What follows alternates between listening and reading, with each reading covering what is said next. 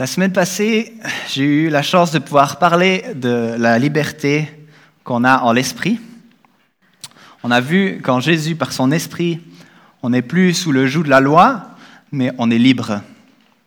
On a également parlé du combat qu'il y a entre notre chair, ça veut dire notre nature humaine, déchue, qui est mauvaise parce qu'elle est, empreinte du péché. Donc la différence entre cette, euh, cette nature humaine et l'esprit l'Esprit de Dieu qui est en nous. C'est un combat, mais on a la victoire en Christ. Si on marche dans l'Esprit, on a la victoire en Christ. Et puis, euh, le thème, c'était En l'Esprit, la liberté. La liberté. Et puis, pour faire un pont avec le thème d'aujourd'hui, j'aimerais reprendre une phrase que j'ai entendue de la part de nos professeurs la semaine passée et qui m'a pas mal poussé à réfléchir, en fait. Euh, ce professeur, il a dit la chose suivante. La liberté n'est pas à confondre avec l'autonomie. Et puis par l'autonomie, on sous-entend une autonomie comme ça individualiste. Est-ce que je vois ma liberté comme une sorte d'autonomie qui me coupe de Dieu ou surtout qui me coupe des, des autres? Je crois que la liberté en Christ, on l'a vu la semaine passée, elle se vit dans une marche avec lui, et puis elle se vit aussi euh, de manière communautaire. La liberté dans nos relations entre frères et sœurs, imprégnée par l'amour de Jésus-Christ, notre Seigneur. La liberté n'est pas à confondre avec autonomie individualiste. La semaine passée, j'ai aussi brièvement parlé du mot de disciple euh, en grec qui donne mathetes. On pourrait le traduire comme apprenti, on est toujours des apprentis du Christ, c'est ça que j'avais dit. Eh bien, une chose qui est aussi importante avec ce mot mathetes, c'est que dans la Bible, il y est presque jamais, ce mot, il n'est presque jamais au singulier. Être disciple tout seul, on dirait que ça ne marche pas. Ça tombe bien, ce matin, on est une grande équipe de disciples, là. on est tous ensemble, et c'est bien. Disciples au pluriel. La vérité, c'est qu'on a besoin les uns des autres. Parce que la révélation de Dieu, elle est personnelle, oui. D'un côté, il n'y a que Dieu qui peut me toucher dans mon cœur comme il le fait dans l'intimité, quand on ferme notre chambre et qu'on est dans l'intimité avec lui. Mais en même temps, la révélation de Dieu, elle est aussi communautaire. Et Gladys, elle l'a bien souligné il y a deux semaines en prêchant sur ce texte qui parle des chrétiens comme le corps du Christ. Les chrétiens sont des membres du corps du Christ. Disciples, c'est toujours au pluriel, parce que Dieu il choisit de se révéler à ses enfants, et ses enfants, ils sont tous différents. Il y en a une multitude. C'est toujours une joie de pouvoir parler de Jésus, d'un récit qu'il concerne dans la Bible ou bien d'une de ses paroles. Il est tellement exceptionnel, il est imprévisible, il est sage, il est profond, il est personnel, il est intentionnel. Et j'espère que vous aimez les histoires de Jésus. En tout cas, moi, je les aime trop.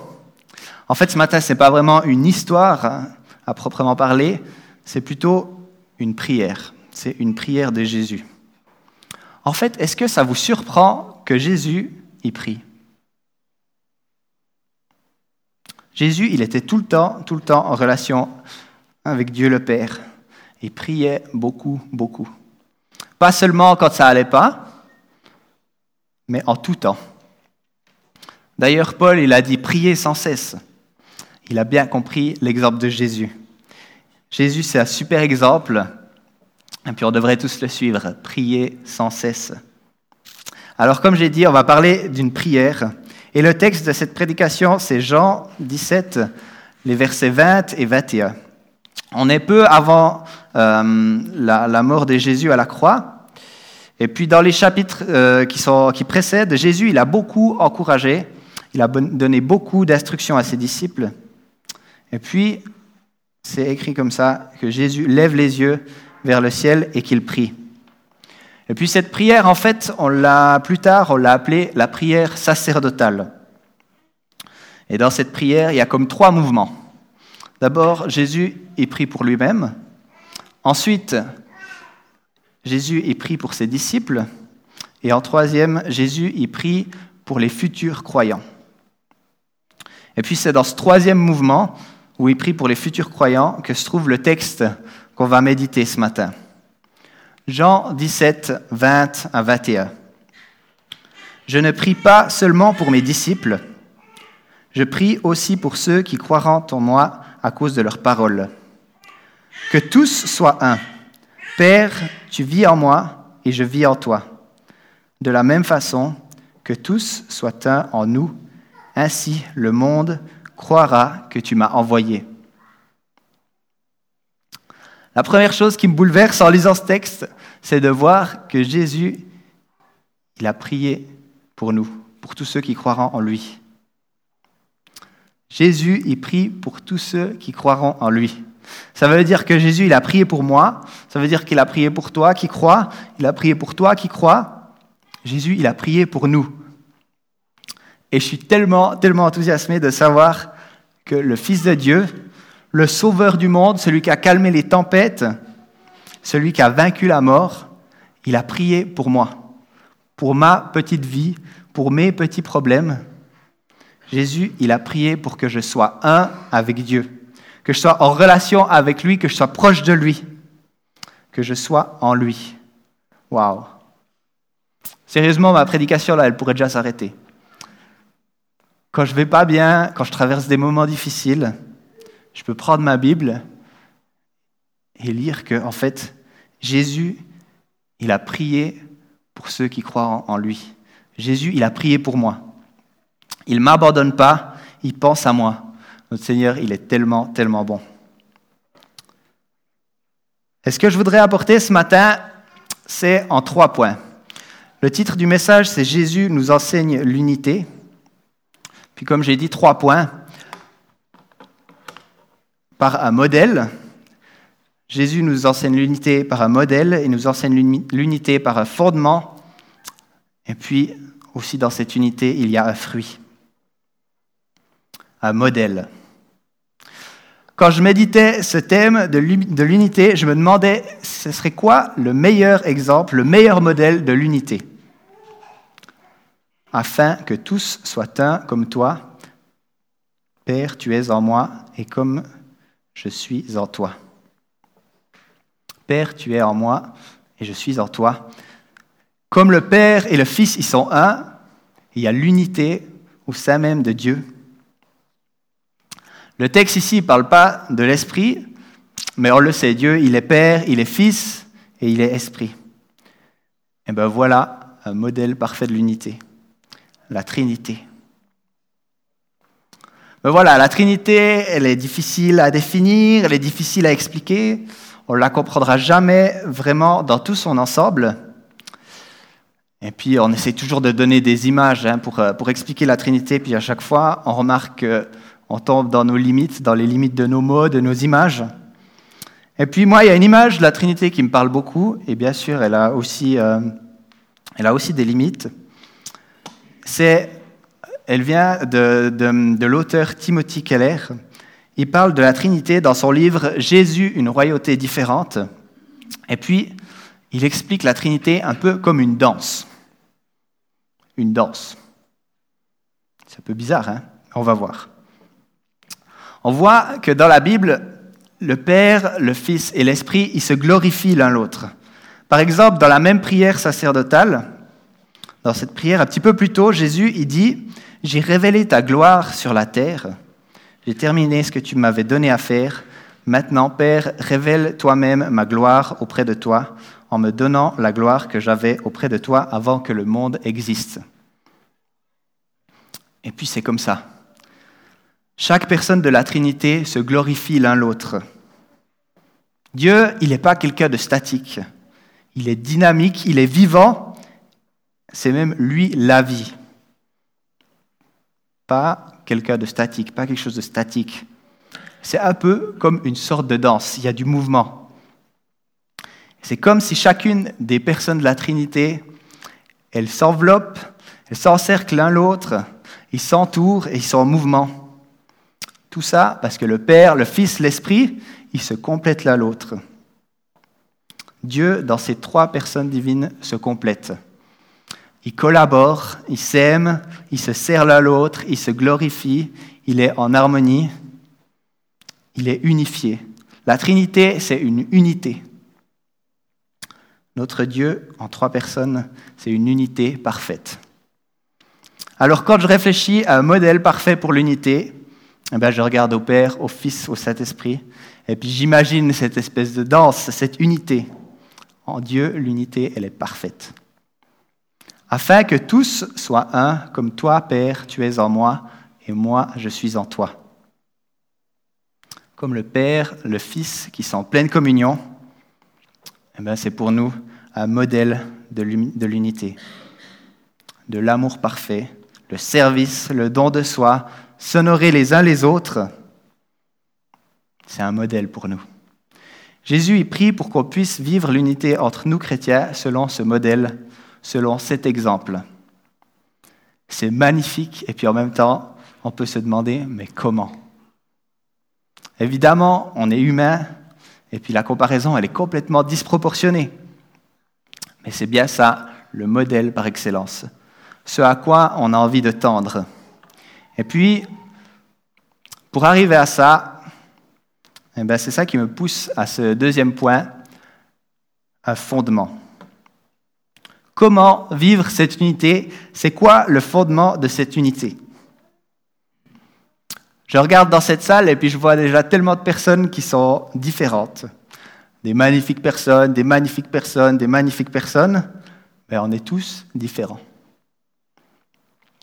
Quand je pense au nombre d'églises différentes qui sont représentées dans notre petite vallée de Tavannes, quand je réfléchis à la diversité, aux différences qu'il existe entre les personnes rien dans cette église, tellement de différences, ça frotte comme ça. Les pièces du puzzle, elles n'ont pas l'air de vraiment se mettre ensemble des fois. Qu'est-ce que ça doit être alors entre les différentes églises, les différentes dominations? Je me dis, quand je pense à ça, que l'unité, ça va être drôlement difficile. On est tous tellement, tellement différents. Alors qu'est-ce qu'on peut faire pour vivre l'unité avec une telle différence? On peut retourner au fondement. on peut retourner au fondement. Voilà une photo que j'ai prise cet été. On était en montagne et puis on est passé sous cette chute d'eau comme ça. Et puis là où l'eau elle atterrissait, c'était un grand grand cercle de pierre qui était très large comme ça. C'était juste des petites gouttes d'eau qui tombaient. Comme on le voit plutôt sur le bas de l'image, les gouttes elles sont toutes éparpillées. D'ailleurs, j'ai essayé de prendre ma gourde comme ça. Je l'ai ouverte. J'avais plus d'eau. Donc j'ai ouvert la grande ouverture ici, puis je l'ai posée comme ça par terre. Puis tout ce que j'ai obtenu, c'est d'être complètement fin trempe parce que, parce je me suis retrouvé sous l'eau et puis j'avais ça d'eau dans ma gourde. En quoi Deux minutes, trois minutes? Parce que chacune de ces petites gouttes d'eau, elles sont séparées, elles sont éparpillées comme ça dans l'air. Alors bonne chance si tu veux remplir ta gourde. Est-ce que des fois, on n'est pas un petit peu éparpillé comme ça, comme toutes ces gouttes d'eau? Par contre, plus on regarde vers le haut de l'image, vers le haut de la chute, plus l'eau est ensemble. Plus on remonte vers le point d'origine de cette chute, plus les gouttes d'eau elles sont ensemble. Eh bien nous, notre point d'origine, la base, notre fondement, c'est la foi commune en Jésus-Christ. L'unité, elle se trouve seulement en lui seul. Un fondement. Un peu plus tôt, dans l'évangile de Jean, Jésus, il a dit qu'il est le cep et que nous, on est les sarments. Le cep, c'est le tronc de la vigne, le, centre, la partie forte, et puis les sarments, c'est toutes ces plus petites branches qui sont attachées à ce cep. Et c'est les sarments qui portent les grappes de raisin.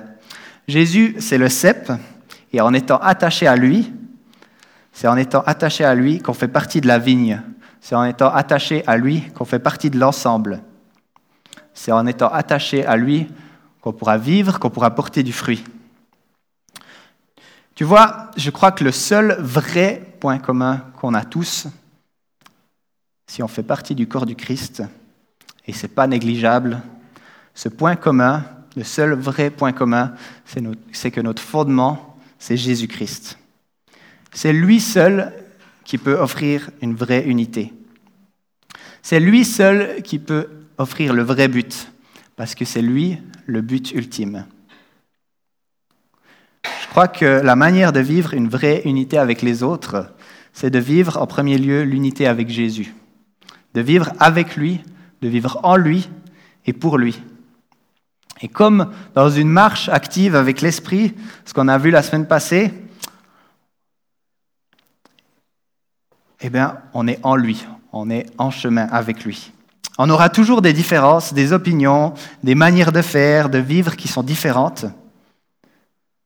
Mais notre seul vrai point de convergence, c'est Jésus, c'est de vivre pour lui, c'est de s'approcher de lui. Si je réfléchis de manière réaliste, ou d'autre qu'auprès de Jésus, ça vaudrait la peine qu'on se dirige tous, qu'on se centre tous pour se rencontrer au même point. Nulle part ailleurs qu'auprès de Jésus. Si on cherchait tous à parler en langue pour avoir l'unité, on manquerait la cible parce qu'on serait centré ailleurs que sur Jésus. Si on se focalise tous à appliquer le don du service pour avoir l'unité, on manquerait la cible parce qu'on ne se focaliserait pas sur Jésus. La liste est longue, hein, on peut continuer comme ça. Le parler en langue, le service et toutes sortes d'autres dons que, Dieu nous a donnés, ils sont magnifiques, c'est des choses excellentes, c'est des outils que le Seigneur nous donne. Mais voilà, c'est des outils. Et si on décidait de se centrer sur un d'eux ou sur quelque chose d'autre, on manquerait la cible. Parce que le centre de la cible, c'est Jésus. Le t-shirt que je porte aujourd'hui, je ne le porte pas par hasard. What's at the center of your life? Qu'est-ce qui est au centre de ta vie? Puis au milieu, il y a la croix. En fait, c'est le t-shirt à Rebecca mais j'ai décidé de le mettre pour le, pour le culte aujourd'hui parce que je pensais que ça allait bien avec, euh, avec ce que je voulais partager. Qu'est-ce qui est au centre de ta vie? Qu'est-ce qui est au centre de ton Église? Je ne crois pas que c'est en essayant de gommer absolument nos différences ou bien de diluer notre message pour qu'il se mélange bien avec tous les autres qu'on va atteindre l'unité. Je ne crois pas non plus que c'est en essayant de trouver une réponse universelle qui est chrétienne aux questions sensibles de la vie, une réponse que tous les chrétiens devraient adopter pour atteindre l'unité. Je ne crois pas que ça marche comme ça. J'ai l'impression qu'on le sait. Ce qui nous unit, ce ne sera jamais nos opinions, nos dogmes, nos théologies, ce qui nous unit, c'est Jésus lui-même, le seul, l'unique fondement de l'unité. Tu aimeras le Seigneur ton Dieu de tout ton cœur, de toute ton âme, de toute ta pensée et de toute ta force, et tu aimeras ton prochain comme toi-même. Voilà le plus grand commandement. Voilà ce qu'on est appelé à faire, de concentrer nos forces vers l'essentiel. L'essentiel qui est d'aimer le Seigneur et puis ensuite d'aimer son prochain. Et je suis sûr de cela, le deuxième, donc aimer son prochain, il découle du premier, aimer le Seigneur, et pas le contraire. On a vu que cette prière de Jésus, cette prière sacerdotale, elle est en trois mouvements. D'abord, Jésus prie pour lui, ensuite pour ses disciples, ensuite pour ceux qui croient en lui, eh bien, un peu à l'image de ces trois mouvements, je crois que nos priorités dans notre attachement à Jésus, ils sont aussi dans cet ordre. En premier, c'est entre Jésus et toi-même. C'est là le plus important. C'est là que vivre en Christ va influencer toutes tes autres sphères. En deuxième, c'est ta principale église. Ça veut dire ton couple, ta famille, les personnes qui sont toutes proches de toi. En troisième, c'est ta communauté, c'est l'église au sens plus large c'est nous tous ensemble. Mais le liant qui unit tout ça, toutes ces choses, c'est Jésus, c'est Christ seul. Afin qu'eux aussi soient un en nous, pour que le monde croie que tu m'as envoyé. La clé ici, c'est que nous soyons en Christ. La clé, c'est qu'on soit attachés au cep, qu'on soit tous ensemble attachés au cep, qu'on vive en lui et pour lui. L'unité, comme le Christ nous l'enseigne, elle a un modèle, elle a un fondement. Puis le troisième point que je pense utile de brièvement développer, c'est que l'unité, elle a un fruit. Que tous soient un, Père, tu vis en moi et je vis en toi. De la même façon, que tous soient un en nous. Ainsi, le monde croira que tu m'as envoyé. De cette manière, le monde croira que Dieu a envoyé son Fils Jésus. Le fruit de l'unité, c'est que le monde croit à Jésus. La conséquence d'être unis dans nos églises, c'est que des gens vont découvrir l'amour de Jésus. C'est incroyable, c'est trop bien. Le fruit de l'unité, c'est que le monde croit. Notre témoignage y passe au travers de l'unité, l'unité en Christ. Alors que j'ai souligné, ressouligné, re-re-ressouligné l'importance de se rapprocher de Jésus, d'être proche de lui, je crois que la conséquence d'être proche de lui, c'est qu'il touche nos cœurs pour nous donner de l'amour pour notre prochain, de l'amour à redonner plus loin, qui nous donne de l'amour pour témoigner de son amour à lui, le redonner plus loin. Et puis on peut resserrer les liens de plusieurs manières, des manières toutes concrètes, en priant pour nos frères et sœurs dans la foi, en évitant les commérages, plutôt en contribuant à, l'édification des autres, en travaillant dans l'humilité, en donnant notre temps, en donnant nos biens, et surtout en donnant toute la place à Jésus. C'est à cela que tous reconnaîtront que vous êtes mes disciples si vous avez de l'amour les uns pour les autres. C'est ce que Jésus a dit aussi, on peut le voir en Jean 13, 35. Mes amis, je crois que par nos propres forces, notre amour, il est bien limité. Alors oui, je veux faire de mon mieux pour aimer mon prochain. Oui, j'aspire à donner plus de temps, plus d'énergie, plus de mes biens pour aimer mon prochain. J'aspire à ces choses. Mais si dans toutes ces choses, je compte sur mes propres forces, ça va être compliqué, ça va être difficile et ça va pas être pertinent. Parce que c'est en me reposant sur lui sur le roc qu'il est, que je peux trouver ce dont j'ai besoin pour aimer mon prochain. On a besoin du souffle de son esprit.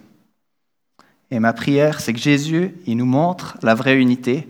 Ma prière, c'est qu'il continue de nous attirer tous ensemble auprès de lui. Ma prière, c'est qu'on puisse toujours davantage réaliser à quel point on a besoin de lui. De manière individuelle, de manière communautaire, on a besoin de lui, on a besoin de se recentrer sur lui. En dépendant de lui, en nous retrouvant dans sa présence, dans sa proximité, on se rapprochera les uns des autres, je crois. Quand Jésus seul, on puisse trouver l'unité. Seigneur Jésus, merci parce que Parce que toi, tu, nous as montré ce modèle parfait de l'unité. Père, Fils, Esprit, c'est ce modèle parfait de l'unité, celui auquel on aimerait, euh, ouais, celui duquel on aimerait s'inspirer, duquel, envers lequel on aimerait tendre, Seigneur. Et puis je prie que tu touches nos cœurs, que tu nous, tu nous transformes, que tu nous rapproches auprès de toi, toi qui es le fondement, que tu puisses parler à nos cœurs de manière individuelle, que tu puisses parler à ton Église, qu'on puisse se rapprocher de toi qui es le fondement, Seigneur, pour se rapprocher les uns des autres, pour se rapprocher des autres chrétiens, Seigneur, qu'on puisse se retrouver auprès de toi, se recentrer sur toi, Seigneur Jésus. Merci parce que, parce que dans l'unité, dans l'unité qu'on trouve en toi, Seigneur, il y a ce fruit. Et Seigneur, notre prière, c'est que des gens puissent découvrir, puissent découvrir ton amour, ton amour au travers de, de cette unité, Seigneur. Ton amour au travers de l'amour qu'on a les uns pour les autres, au travers de l'amour qu'on a pour eux, Seigneur. Saint-Esprit, tu nous guides, tu nous montres comment t'aimer, tu nous montres comment aimer notre prochain et tu nous montres ces chemins de l'unité. On veut redire notre dépendance à toi, Seigneur. Sois loué et adoré. Amen.